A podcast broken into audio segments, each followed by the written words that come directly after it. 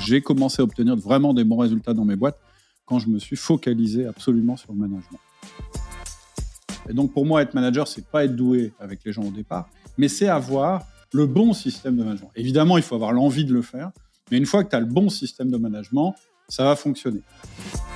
Aujourd'hui, le pouvoir, je pense qu'il est plus en faveur des entreprises, il est plutôt en faveur des employés. Et je pense que c'est une très bonne chose par ailleurs. Et donc, l'enjeu d'une entreprise aujourd'hui, oui, c'est d'obtenir des résultats, c'est toujours le grand R, mais elle a beaucoup plus qu'avant besoin de travailler sur la rétention. Moi, la culture, c'est bottom-up, c'est-à-dire que je regarde comment mes collaborateurs travaillent et j'en tire des valeurs plutôt que de dire bah, les valeurs, c'est ça, et donc on va changer notre manière de travailler. Moi, je pars du comportemental et je bâtis les valeurs à partir de ça. Bonjour à tous, bienvenue sur le podcast Tech Rocks pour cette saison 5. Je suis Dimitri Bailey et j'ai l'honneur de recevoir Cédric Watine. Bonjour Cédric. Salut Dimitri.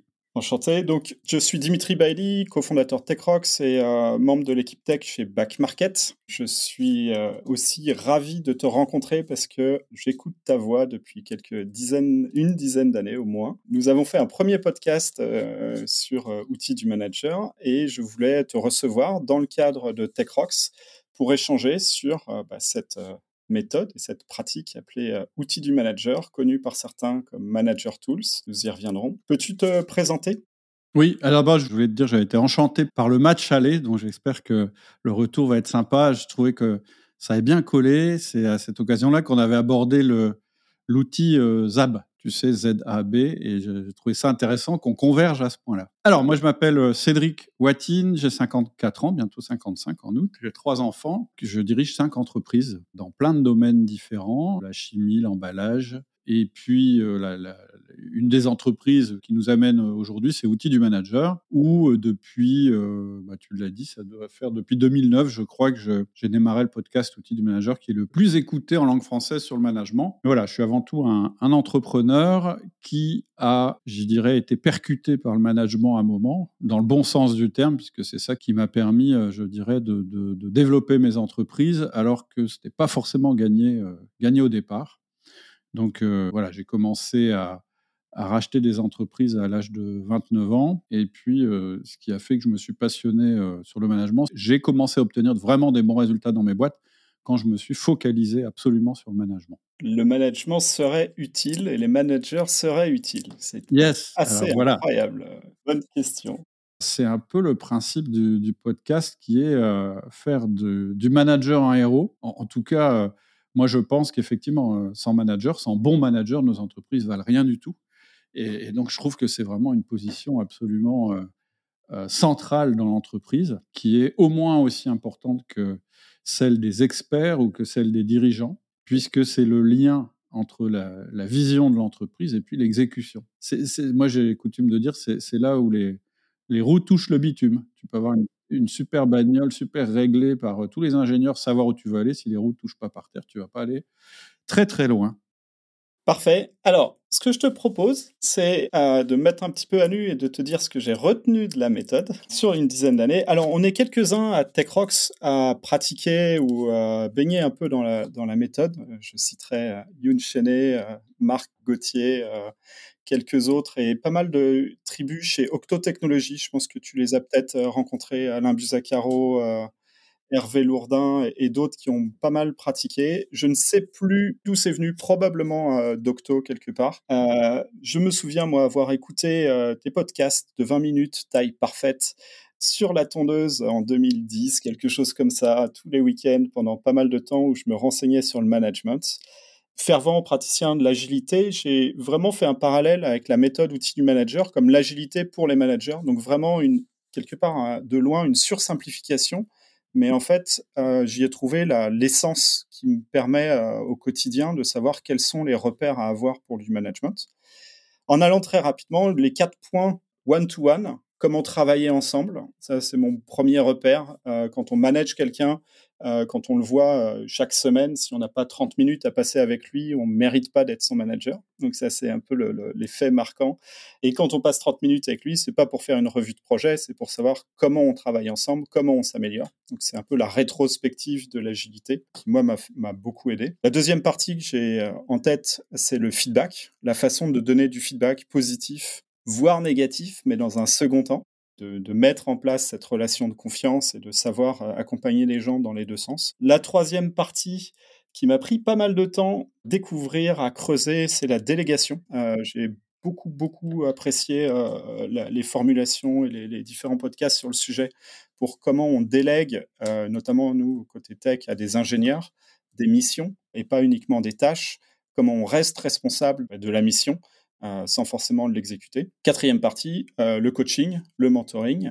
Donc voilà, moi, pour moi, c'est ces quatre axes-là que je connais, que je, je, recommande sur la méthode, que je digérer, intégrer. Je ne suis pas à la lettre, euh, évidemment, mais c'est un peu infusé. En tout cas, voilà, j'en suis là. Mais c'est quoi outil du manager en fait? Alors, bah, déjà, tu as donné pas mal d'éléments. La première chose, c'est que le principe d'outil du manager, et moi ça a été ma révélation, c'est que finalement être un bon manager, c'est pas forcément être doué avec les gens, parce que souvent on croit ça. On se dit, bah, le mec qui, a été chef scout ou le gars qui est super à l'aise, qui tchatche facilement, etc., il est fait pour être manager. Et moi, je pense que n'importe quelle personne qui s'intéresse au sujet peut devenir manager. Et donc, pour moi, être manager, c'est pas être doué avec les gens au départ, mais c'est avoir le bon système de management. Évidemment, il faut avoir l'envie de le faire, mais une fois que tu as le bon système de management, ça va fonctionner. Et les quatre points que tu as donnés, c'est-à-dire le 1 à 1, le feedback, la délégation ou l'autonomie et le coaching, c'est les quatre éléments fondamentaux de la méthode de base d'outils du manager. C'est ce que, ceux que j'avais décrits dans mon livre Le Manager Essentiel, qu'on peut désormais télécharger gratuitement et qui sont décrits un petit peu plus en détail. Mais ce que je voudrais ajouter, parce que tu as parlé de délégation, et effectivement, pour moi, la délégation, c'est le Graal du manager. Hein. Un manager, c'est quelqu'un qui obtient des performances avec son équipe. C'est pas lui qui crée les performances. Il fait en sorte que son équipe soit performante. Voilà. Donc, il va influencer son équipe pour qu'elle soit performante. Et donc, évidemment, le Graal du manager, c'est la délégation. C'est-à-dire, tout ce que je pourrais faire, eh bien, vous le faites, et vous le faites même mieux que moi, etc., etc. Mais ce qu'on oublie souvent, c'est que on essaye d'obtenir le Graal directement sans avoir fait le chemin. Et ce que j'ai bien aimé dans ce que tu as dit, c'est que tu as dit, bah, moi j'ai assez vite compris le 1 à 1, puis le feedback, j'ai mis un peu plus de temps à aller à la délégation, et c'est très bien. Parce que le pire que vous puissiez faire, c'est essayer de déléguer alors que vous n'avez pas mis en place les éléments fondamentaux euh, qui vont poser en fait la, fondation de votre délégation. Et c'est l'erreur qu'on voit dans la plupart des, des méthodes que j'ai expérimentées. La seule méthode pour moi, qui fonctionne, c'est de démarrer par le 1 1. Pourquoi? Parce que le 1 1 va établir la confiance entre vous et votre collaborateur. Donc oui, c'est un retour d'expérience, etc. Mais surtout, c'est une relation régulière, fréquente, c'est-à-dire c'est une fois par semaine, c'est en face à face, donc c'est une relation forte. C'est être en face à face avec quelqu'un, c'est la relation la plus forte qu'on puisse avoir, et sans être dérangé, évidemment, etc. Et c'est ça, ça va être la fondation. Et puis, ensuite, on va évoluer dans notre management et on va mettre un autre étage, puis un autre étage, et puis un autre étage. Et effectivement, à la fin, on sera dans la délégation ultime qui est le coaching. C'est-à-dire qu'on n'aura quasiment plus besoin de dire aux gens ce qu'ils doivent faire. On n'aura qu'à les coacher pour qu'ils soient toujours au niveau de performance attendu, ce qui n'est pas toujours la même chose. Donc vraiment, juste le petit truc que j'ajouterais par rapport à ce que tu as dit, c'est que ça se construit dans l'ordre comme une fusée avec des étages.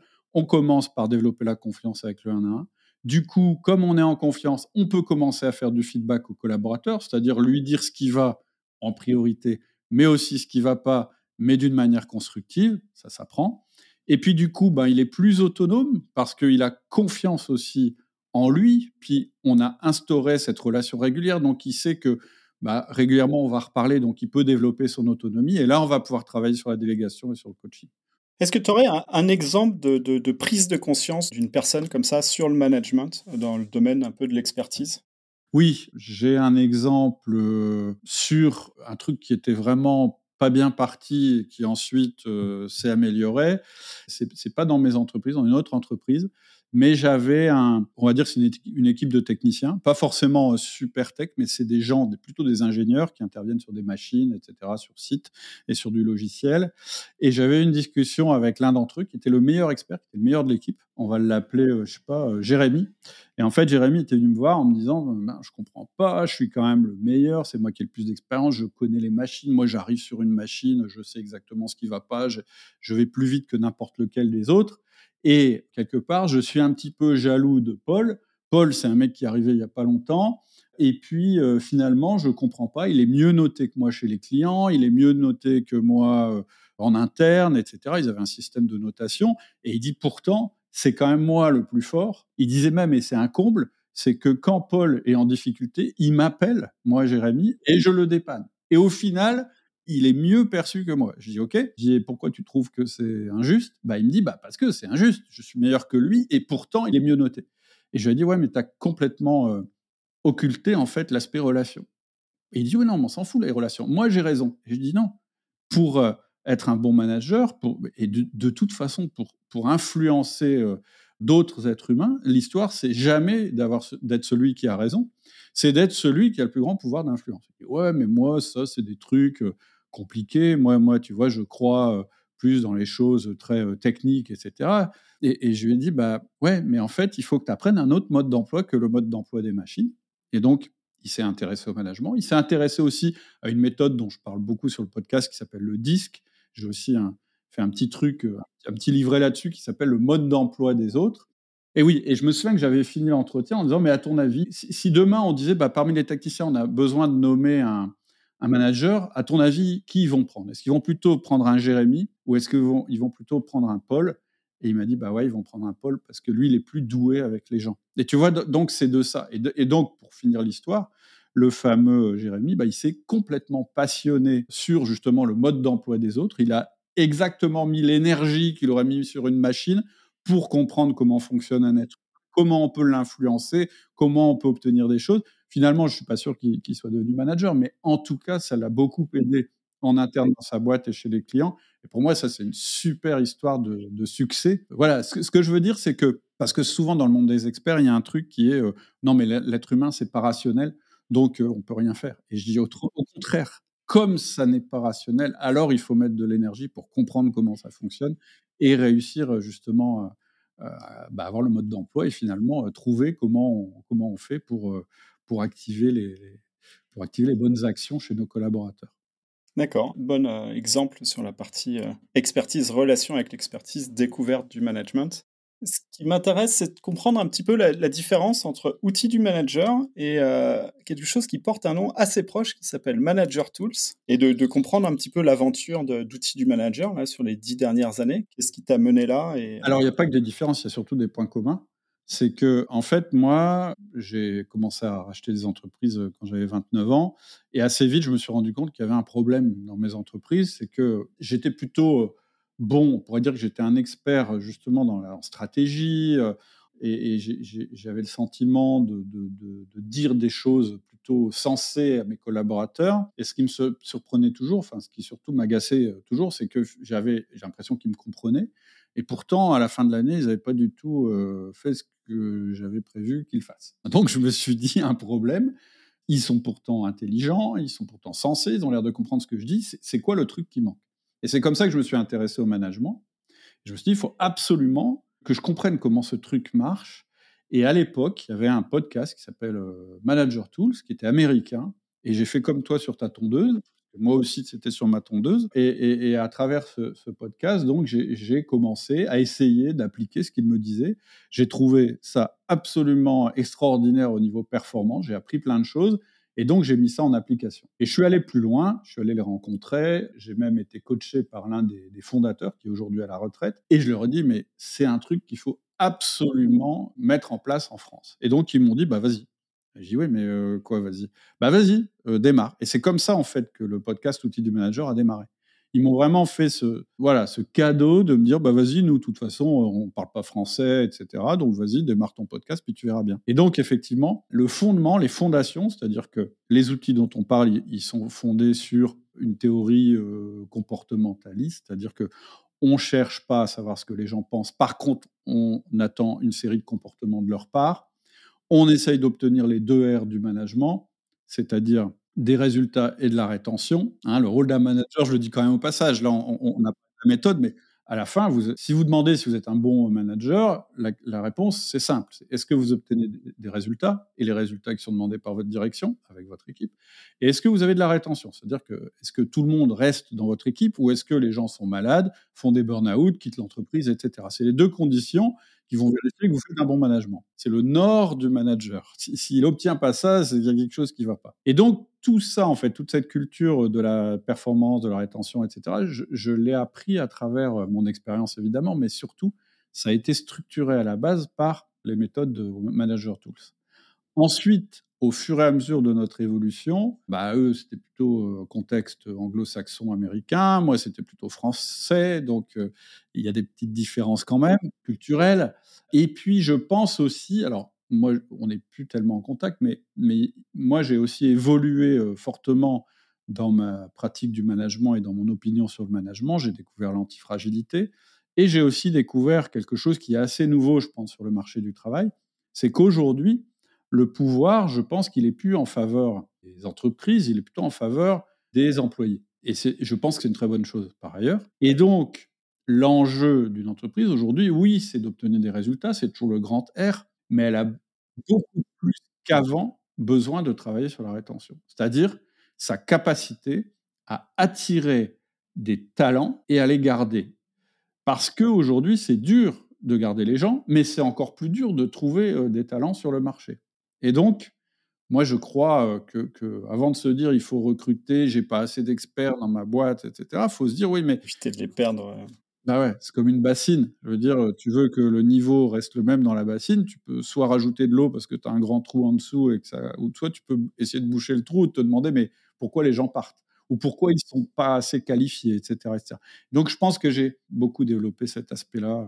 C'est peut-être moins le cas côté, côté anglo-saxon. Puis oui, il y a des, il y a des sujets de culture qui sont importants. Et en particulier, moi, j'ai pas mal cherché, j'ai pas mal travaillé sur la notion de valeur et de culture, parce que moi, en tant qu'entrepreneur, le truc d'avoir une vision, des valeurs, etc., ça me parlait pas trop et j'avais besoin de quelque chose de beaucoup plus pragmatique que je puisse utiliser. Moi, la culture, c'est bottom-up, c'est-à-dire que je regarde comment mes collaborateurs travaillent et j'en tire des valeurs plutôt que de dire bah, les valeurs, c'est ça et donc on va changer notre manière de travailler. Moi, je pars du comportemental et je bâtis les valeurs à partir de ça. Voilà. Alors, on a une particularité avec euh, TechRox, le, domaine de la tech, c'est euh, effectivement, on a une bardée d'experts. Là, euh, chez Backmarket, on a 250 ingénieurs sur un même produit. On a eu une discussion effectivement sur Outil du Manager un peu dans, ce contexte-là.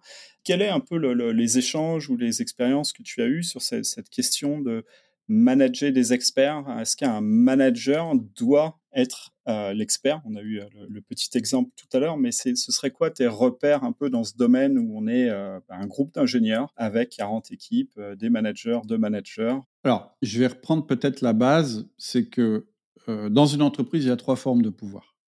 Le premier pouvoir, c'est le pouvoir hiérarchique, c'est-à-dire je suis plus haut que toi dans l'organigramme, donc tu dois m'obéir. C'est le management à la pression, c'est je suis le patron, donc c'est moi qui décide, etc. Le deuxième euh, forme de pouvoir, celui d'ailleurs qui est, je pense, le plus accepté en France, c'est l'autorité de compétence. Je suis un expert, donc puisque je connais mieux que toi, alors euh, j'ai du pouvoir sur toi.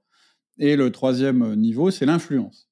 Là, c'est beaucoup plus compliqué à obtenir, mais pour moi, c'est la meilleure forme de pouvoir, tu l'auras deviné, c'est pour ça que je l'ai mis en dernier. Euh, c'est ce qui fait, par exemple, que dans une organisation, tu as des gens, ils sont pas du tout hauts dans l'organigramme, et pourtant, c'est les gens euh, qui sont plus respectés que les autres parce qu'on leur fait confiance. On les appelle quand on a un problème, par exemple. On les appelle quand on a un problème. On aime bien discuter avec eux. On échange beaucoup, de blabla, etc. Bon, en gros, aujourd'hui, plus que jamais, mais c'était, ça a toujours été le cas. Je pense que les deux formes de, les deux premières formes de pouvoir que j'ai décrites sont les moins bonnes à utiliser quand on est manager. La première, pourquoi? La première, parce que, effectivement, quand tu es manager, tu as du pouvoir. C'est-à-dire que tu as un peu droit de vie ou de mort, soi-disant d'ailleurs, sur les collaborateurs. Tu peux leur surcréer leur congé, tu peux leur donner des primes ou pas, etc.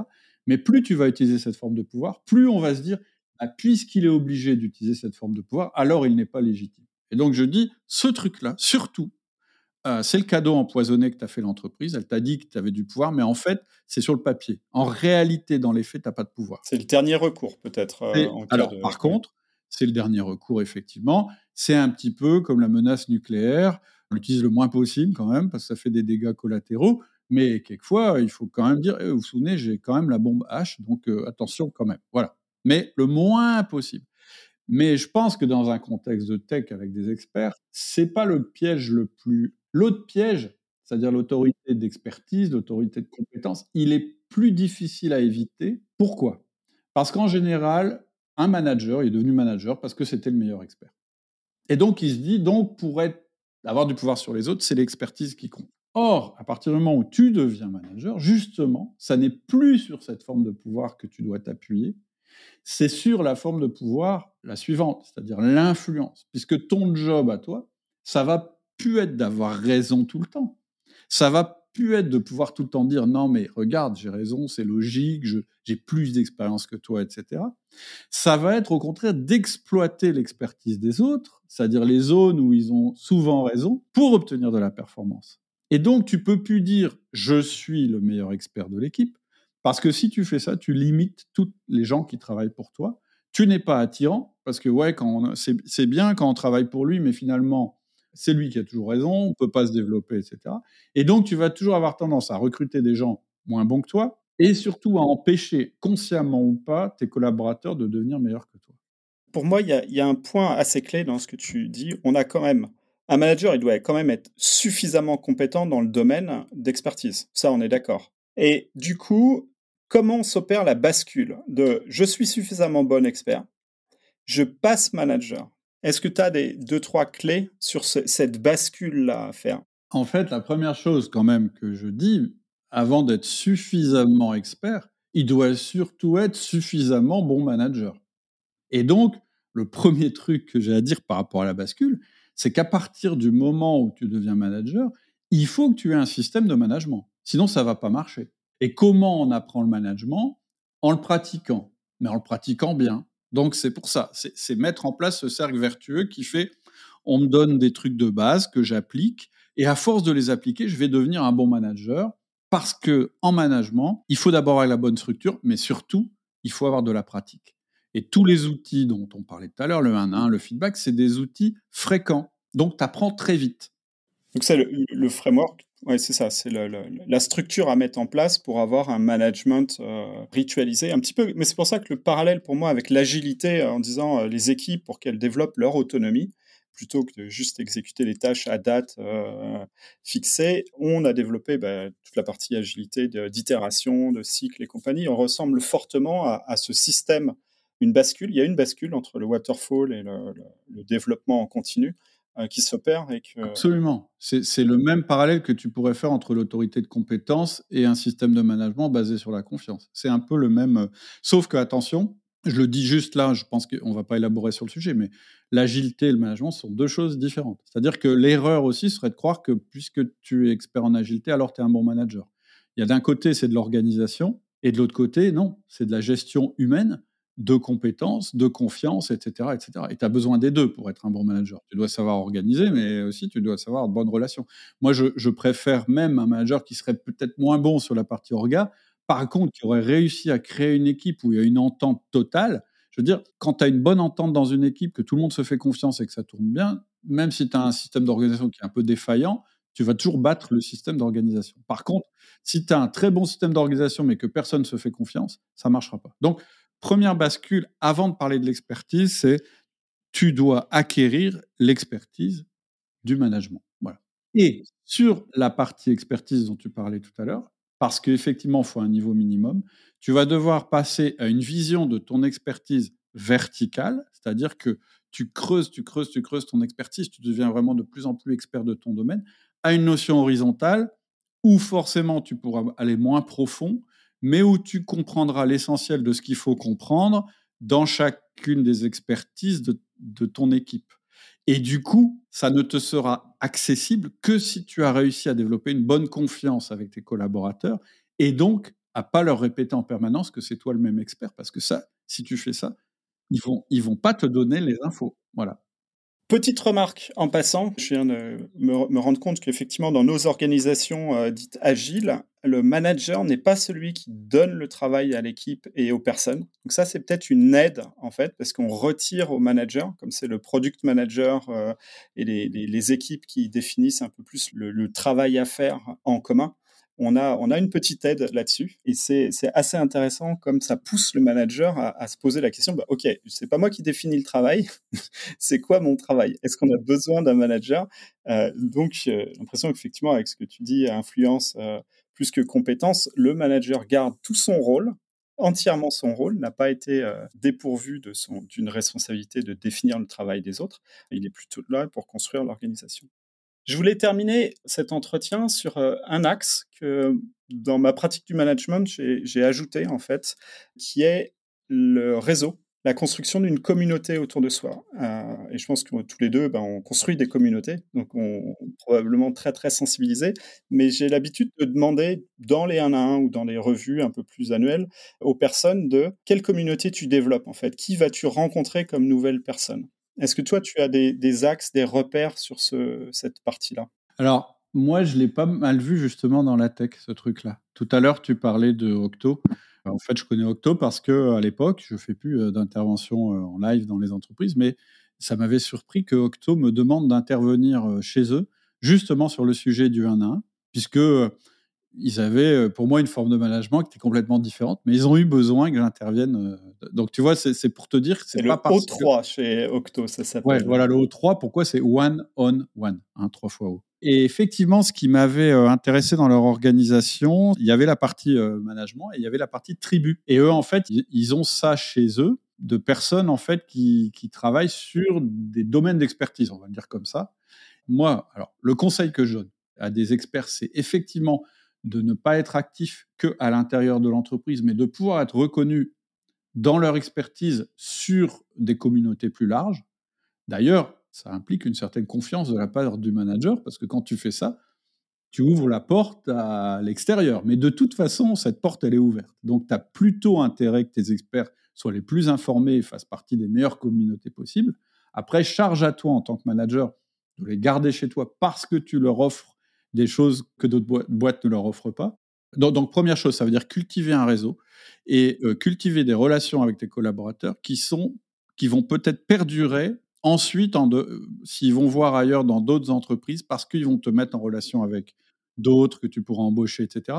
Et surtout, ça permet que quelqu'un qui quitte ta boîte, qui s'en aille ailleurs, n'ait pas de difficulté à revenir si jamais elle s'est rendue compte qu'elle avait fait une erreur en, en allant voir ailleurs. J'appelle ça un boomerang. Donc, première un chose. Probable élément d'influence aussi. Euh, c'est des graines, des graines d'influence. Tout à fait, tout à fait. Et, moi, je le vois beaucoup justement dans les systèmes où le management est plutôt basé sur l'influence que sur l'autorité hiérarchique. Et beaucoup de boîtes, une fois que tu es parti, on te dit euh, de toute façon, la porte est fermée, tu ne reviendras jamais, enfin, ce qui est, ce qui est euh, une bêtise absolue.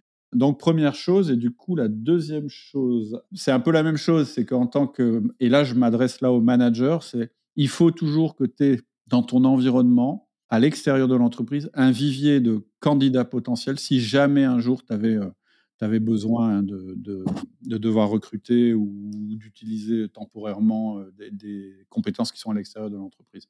Moi, c'est ça mon expérience sur, sur la partie réseau. Parfait. Alors, si on veut creuser un peu le sujet, comment on fait? Alors, il y a peut-être un truc, parce qu'on l'a forcément fortement survolé c'est comprendre déjà les fondamentaux de la, méthode dont on a parlé tout à l'heure. Je disais, moi, j'avais écrit un livre qui s'appelle euh, Le manager essentiel, le management sans bullshit. Vous pouvez le télécharger, c'est gratuit. C'est 30 minutes, hein, c'est un truc assez rapide parce que voilà. Et par contre, en 30 minutes, je pense que ça peut pas mal euh, remettre, euh, vous donner les fondamentaux et en même temps remettre vraiment en cause votre manière de voir le management. Et c'est toujours d'actualité. Ou la confirmer, parce que j'ai pas mal de gens qui ont cet instinct-là, à qui on dit non, c'est pas ça. Et moi, c'est un peu ça que j'aime bien dans ces principes-là, c'est dire non, celui-là c'est le bon, continuez, insistez, même si on vous dit euh, c'est pas comme ça, euh, utilisez le pouvoir, gardez l'axe de, développement sur ce système-là. Et, en plus, c'est, je pense, j'ai essayé de le faire le plus pragmatique possible. C'est-à-dire, il n'y a pas, justement, j'ai mis en bullshit, c'est-à-dire, on part pas dans des théories, non, voilà, l'outil numéro un, il sert à ça, etc., etc. L'autre que j'ai cité qui est peut-être intéressant, c'est, j'ai pensé là en te le disant tout à l'heure, c'est le mode d'emploi des autres. Alors là, c'est un truc très court, c'est juste pour comprendre que bah, si tu es chef de projet ou si tu diriges une équipe, c'est super intéressant d'être organisé, mais c'est encore plus intéressant de comprendre comment fonctionne chacun de tes collaborateurs parce que tu pourras les utiliser pour des choses différentes. Et là, on est vraiment sur le relationnel. C'est fondé sur un outil qui est ultra simple. Moi, j'aime bien les outils simples qui s'appelle DISC, dominant, influent, stable, consciencieux. Si tu as une petite idée de qui tu as dans ton équipe en termes de profil, tu vas démultiplier euh, la qualité de tes relations d'une manière incroyable. Mais pour ça, faut admettre qu'on n'a pas le même profil et, que toi-même tu as un profil, etc. Donc ça explique ça, ce petit livre. Et ça va très vite à lire, hein. un quart d'heure, c'est fait. Et le podcast continue, j'imagine. Le podcast continue, et c'est ce que, ce que j'allais dire. Après, nous, on, a une, on est une communauté euh, de managers. Donc, le troisième volet, quand tu parlais du réseau, c'est que parfois, quand on est manager, on est un peu seul on a du mal à évoquer euh, ces problématiques de management, que ce soit avec nos collaborateurs ou une autre direction. Et c'est pour ça qu'on a créé euh, le podcast et aussi la, communauté des, managers. On a une newsletter, on a un forum, etc. Et ça permet d'échanger euh, de manière anonyme ou pas, d'ailleurs, sur ces problématiques de management. Un petit peu comme le, gars dont je te citais, le Jérémy que je te citais tout à l'heure, qui dit mais je comprends pas, moi je devrais être le chef de, des autres parce que je suis le plus sachant, et puis il se rend compte que ça marche pas. Donc ça, ça permet un peu d'échanger avec d'autres personnes qui ont rencontré les mêmes, les mêmes problématiques. Parfait. Ben, merci beaucoup Cédric pour cette petite visite de l'univers d'outils du manager. Ben, c'est super, super sympa de m'avoir invité en tout cas.